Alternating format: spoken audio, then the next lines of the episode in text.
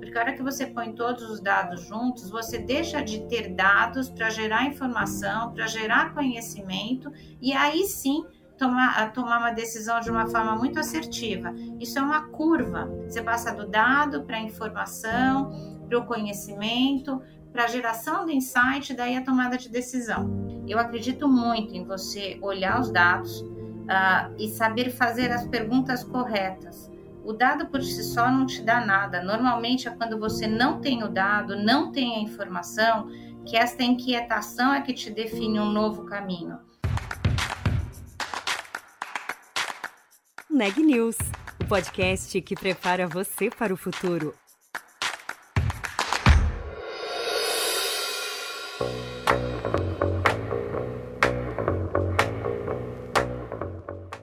Será que ter uma grande quantidade de dados garante uma tomada de decisão assertiva? Para Fábia Juliás, CEO da Market Data, a máxima de que os dados são o novo petróleo é real em partes. Para extrair valor de grandes quantidades de informações captadas dos consumidores, as empresas precisam antes passar pelo que ela chama de uma curva na gestão de conhecimento. Nesse processo, mais do que tecnologia, o grande desafio dos negócios é a cultura. Quer entender por quê? A gente te explica. Eu sou a Juliana Calzin e esse é o Neg News. Bom, queria começar te ouvindo um pouco sobre os próximos passos quando a gente olha para esse mercado de dados, é, pensando que as empresas já entenderam de uma maneira geral que elas precisam conhecer os seus consumidores, elas precisam para isso de informações que sejam confiáveis, que sejam personalizadas mas o que, que você tem identificado que é ainda um desafio para as empresas quando a gente olha para esse uso de dados de forma estratégica? Acho que a gente tem um momento muito propício hoje para discutir esse tema, porque é um momento onde as empresas e as suas marcas uh, buscam o consumidor. É um movimento que a gente chama Direct Consumer. No momento que as marcas passam a fazer, além da gestão do seu próprio ativo de comunicação, passam a fazer a gestão do relacionamento com, com o consumidor, a gente tem um movimento de busca por essas informações do consumidor, eh, de entendimento da jornada do consumidor, mas com uma restrição importante que é do lado legal, uma lei geral de proteção de dados que não te permite utilizar essas informações de forma indiscriminada, e do outro lado, uma, uma posição muito pessoal dos indivíduos que não querem ser perturbados, eles querem receber uma comunicação que seja relevante e, na melhor hipótese, personalizada. Se você soma né, esse movimento de você buscar diretamente os consumidores, se você entende que você não pode se relacionar com ele de forma indiscriminada e que para esse relacionamento ser relevante, você precisa entender os consumidores quase a nível individual, então você entende que você tem múltiplos pontos de contatos, existe uma complexidade nessa jornada, e daí você precisa de tecnologia e bastante conhecimento de uma estratégia, uma visão bem clara da sua estratégia de longo prazo, para poder se relacionar com eles de forma construtiva. E aí, é, vocês têm uma, uma posição bastante privilegiada por justamente é, trabalharem com essas estratégias com grandes empresas, né? Quais têm sido ainda os desafios que você identifica para as empresas é, na hora de fazer esse caminho? Juliana, acho que um dos grandes desafios a gente, é a governança corporativa. Né? Uma empresa que tem. Normalmente as empresas têm foco em produto, e quando a gente fala de fazer essa jornada que privilegia a experiência do consumidor, a gente fala de empresas que tenham foco no consumidor, né? O, o, foco da empresa tem que ser no relacionamento com esse consumidor e no relacionamento de longo prazo. E isso é uma mudança de mindset importante e ela vem junto com essa necessidade de você estabelecer uma governança corporativa onde esse ativo de dado do consumidor que pode, pode estar presente em diferentes áreas da empresa, eles sejam entendidos como um ativo comum, uh, um ativo que tem que ser valorizado, que tem que ser cultivado e, uh, e que você tenha níveis de acesso à informação onde todos possam usar a informação, mas de uma forma responsável, sem ferir a premissa número um, que é a privacidade do consumidor e a vontade dele de se relacionar com a marca ou com a empresa no momento que ele definiu que para ele era relevante. Mas eu acho que a cultura empresarial é, é o grande desafio. As empresas serem baseadas em dados e tomarem decisão de uma forma frequente, baseados em dados, com a multiplicidade de informações que é gerada, é, ela é um desafio, porque em última instância você tem que entender que esse é o seu principal ativo. Você tem que investir e entender quais são os seus ativos de dados e, eventualmente, qual é o gap que precisa ser desenvolvido e criar uma visão de longo prazo para que você, de fato, possa monetizar uh, esse relacionamento e ser cada vez mais rentável. Agora, as empresas já entenderam que dados do consumidor é um dos maiores ativos que ela tem. E monetizar estes dados é a estratégia, a tendência que a gente vê no longo prazo. Uhum. E aí, é, quando, quando vocês vão fazer esses trabalhos com as empresas para entender quais são os dados mais relevantes e mais importantes, é, queria te ouvir um pouco assim sobre esse processo, como é que vocês atuam justamente para as empresas que têm essa quantidade de dados cada vez maior e mais possível de personalização, é, qual é o processo de curadoria para entender o que funciona para cada canal, ou o que é de fato importante para aquela empresa? É, qual que é o trabalho, como que é o trabalho que vocês fazem nesse sentido? Juliana, é ótima pergunta, né?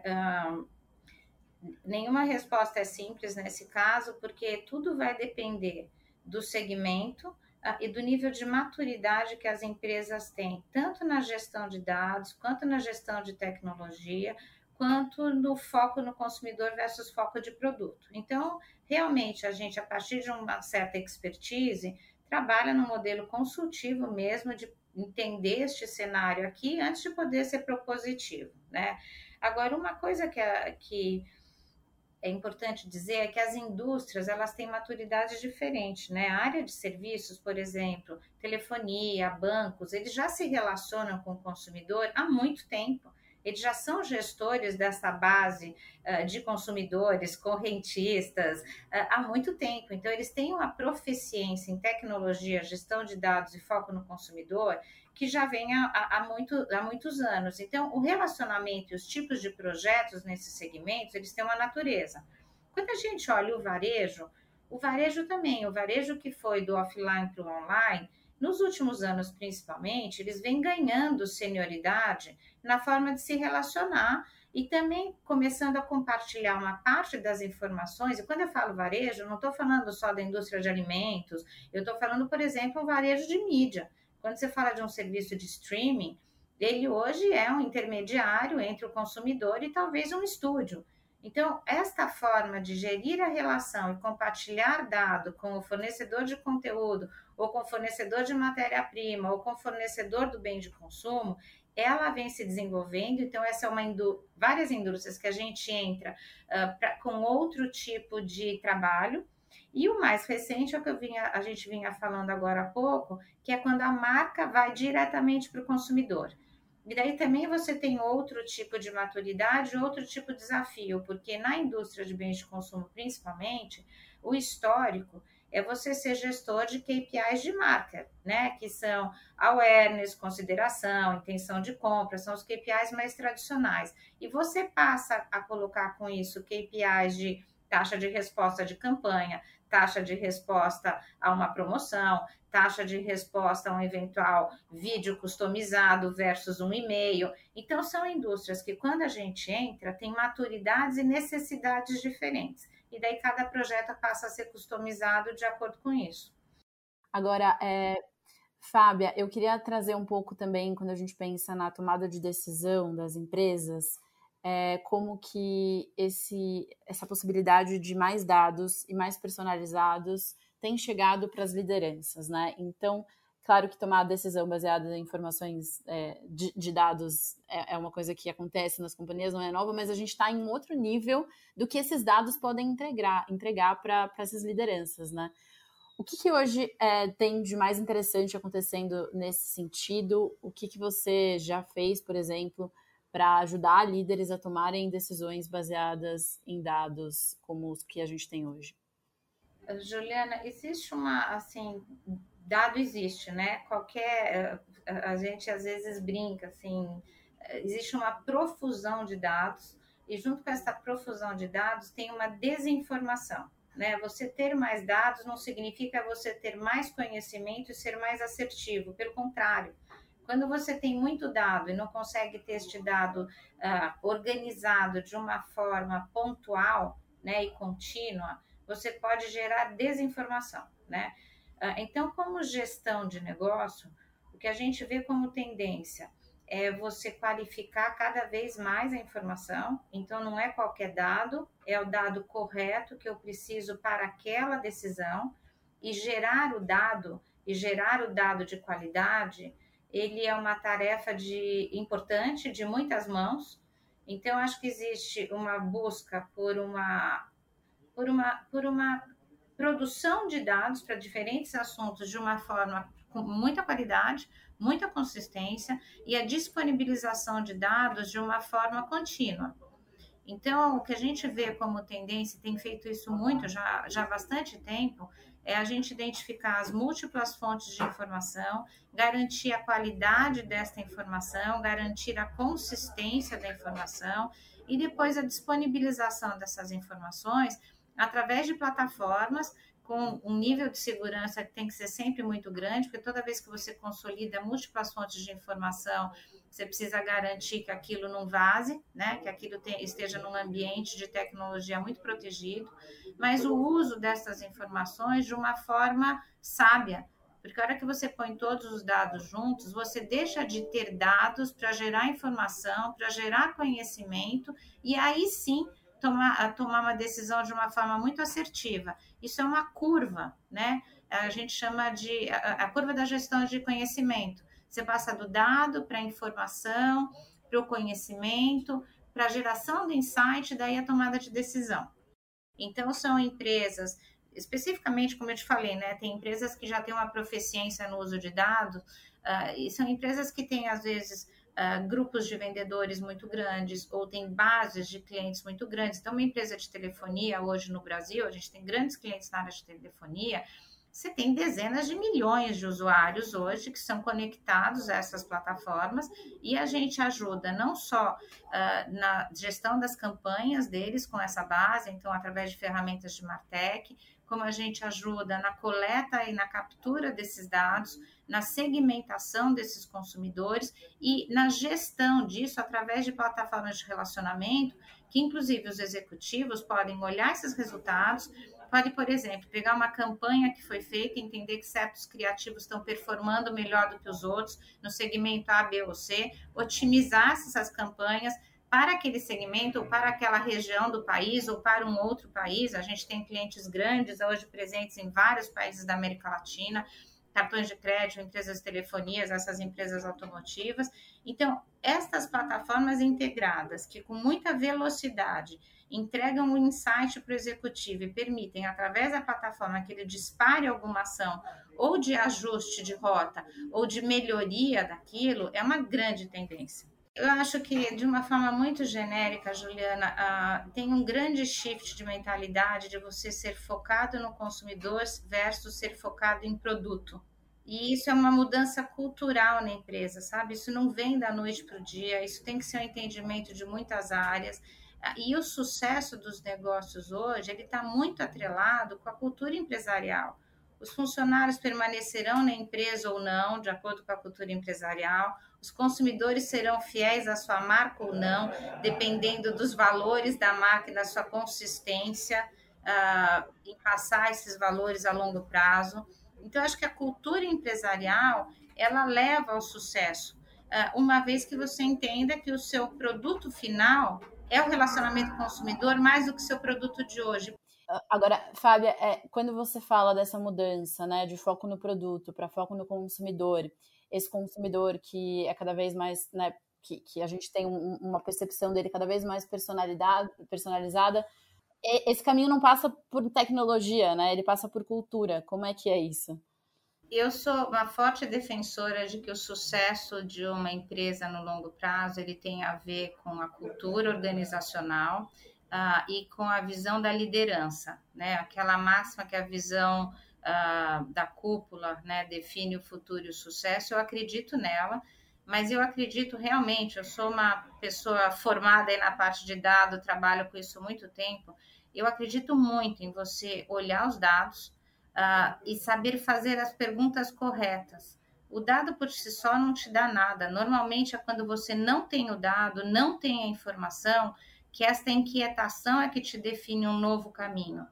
E esta cultura de você fomentar a, a indagação, você fomentar as pessoas fazerem as perguntas corretas, olharem a informação que você tem na mão e entenderem se ela tem a qualidade diferente, a qualidade suficiente para você tomar a decisão ou se você tem que buscar mais alguma coisa, ela também determina que você precise do insight de muitas pessoas, às vezes, em determinados eh, pontos da sua trajetória empresarial. Então, essa cultura empresarial, ela tem que fomentar uh, o foco no consumidor, né? Então, eu estou aqui porque eu tenho que atender alguém, né? E mesmo que você seja uma empresa siderúrgica, isso continua sendo válido, porque na ponta tem algum consumidor, né? Então, assim, isso fomenta a, a, a cultura empresarial, ele vai fomentar a forma como a organização está desenhada, quais são os níveis de acesso, e ele vai fomentar essa colaboração entre as partes e esta indagação. Sabe, eu tive um estatístico na minha equipe que ele falava assim: ah, eu aprendi a fazer perguntas. Eu também. Eu aprendi a fazer perguntas e aprendi que quando a gente não tem informação, às vezes é uma informação por si só. Então, fomentar isso pode ser na área de criatividade, pode ser na área de mídia, pode ser na definição de um desenho, pode ser num processo. Uh, todas estas coisas vão requerer dados, vão requerer discussões, vão requerer uh, indagações e a geração de um conhecimento coletivo, em última instância, é o que leva a empresa para frente. Eu acredito muito nisso, que o nosso futuro ele vem a, a partir da indagação e inovação para mim vem a partir da dúvida também, vem a partir das inquietações. Agora, Fábia, na prática, como que isso acontece? Ou seja, como que vocês que estão trabalhando, são empresas que estão trabalhando na parte de estrutura de dados para fornecer essas melhores informações para as empresas poderem é, traçar estratégias de comunicação, é, estratégias de marketing. É, e aí, pensando em como trazer essas, esses dados para os líderes, assim, o que, que vocês têm trabalhado hoje de tecnologia para isso? Esse trabalho né, de busca de monetização de dados, ele é como a construção de uma casa, né? Você tem a fundação, você tem as paredes, em algum momento você tem o telhado e em algum momento tem uma família feliz desfrutando desse ambiente que você construiu. Uh, a gente tem auxiliado as empresas, e é este o papel da Market Data, entender qual que é o ativo de dado que a empresa tem, entender qual é o propósito dela, né? qual é o valor dela que ela leva para o consumidor, qual é a estratégia que ela desenhou, a gente ajuda a desenhar, e a partir disso, uh, entender também quais são as múltiplas fontes de informação que essa empresa possui ou precisaria somar a esse seu ambiente. Uma vez que a gente entenda tudo isso e garanta que você tem um fluxo de dados de qualidade, um fluxo contínuo, a gente tem desenvolvido plataformas, e vou, vou te dar um exemplo, tem um nome em inglês, que é Brand Health Tracker, que é uma plataforma de gestão contínua de saúde de marca, que ela leva uh, como insumo todas as campanhas publicitárias que aquela marca está fazendo. Então, essa marca, por exemplo, a gente tem oito países hoje já, cinco na América Latina e três fora.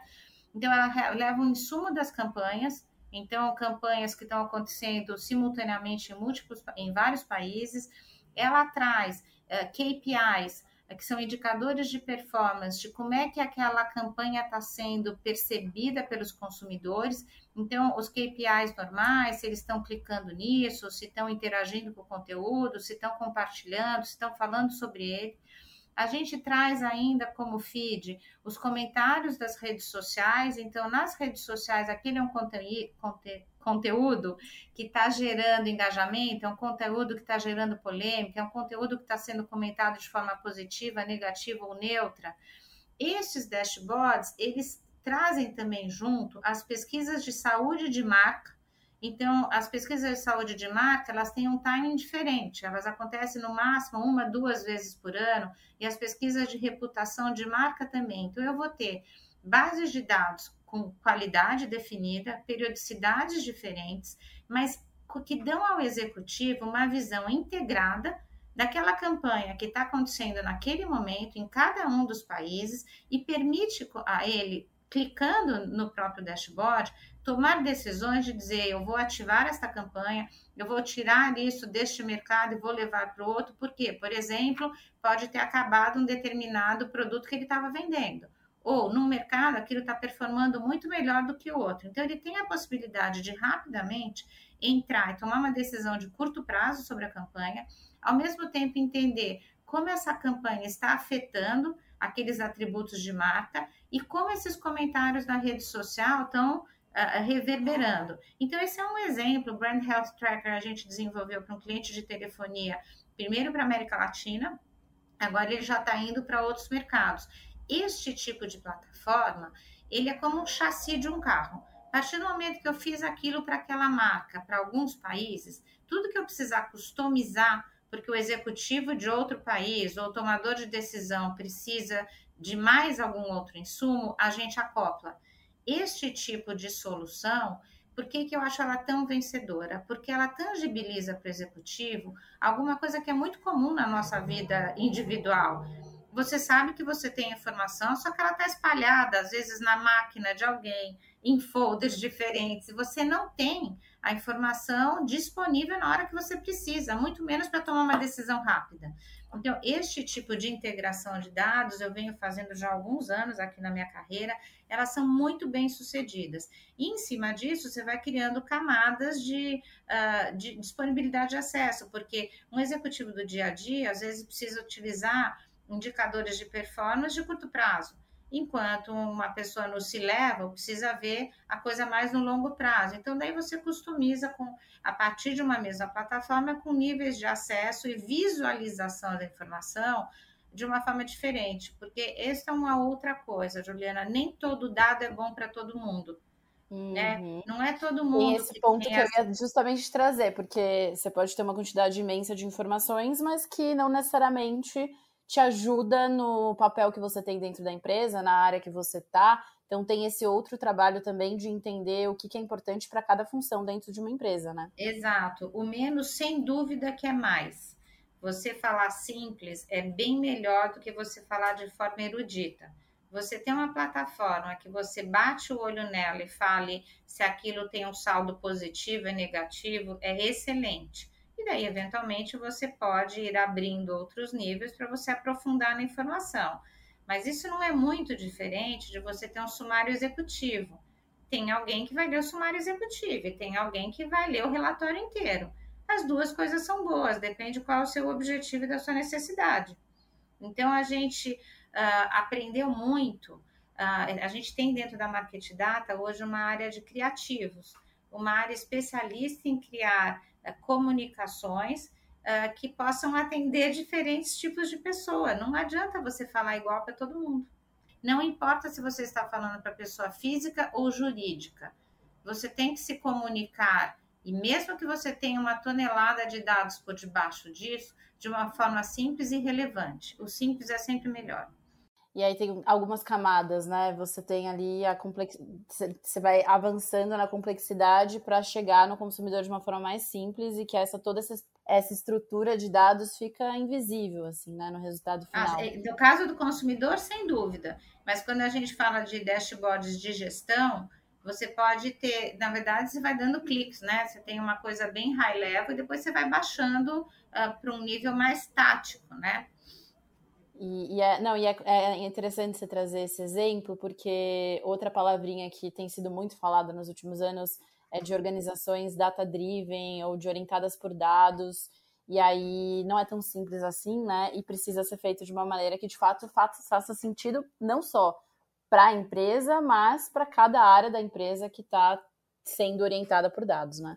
Agora, Juliana, uma coisa assim, uh, assim como mensagem, né? Este, esse movimento uh, de busca pela monetização do relacionamento com o consumidor uh, é uma tendência e o movimento das empresas terem que se organizar do ponto de vista de dados e tecnologia, ele é um movimento inexorável. Hoje não há como você trabalhar com personalização, com os milhões de consumidores com, cada, com os quais as empresas têm que se relacionar, sem você ter essa estrutura de dados e tecnologia organizada, mas acima disso, com um plano estratégico de como você vai fazer isso. Né? Assim, você realmente tem que ter uma visão uh, de fazer um investimento nesse relacionamento que parte uh, de organizar os dados, a tecnologia e as regras de relacionamento.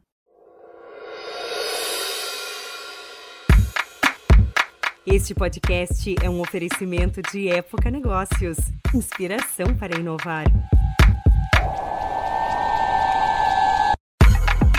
Ouça, acompanhe, compartilhe e nos siga nas redes sociais.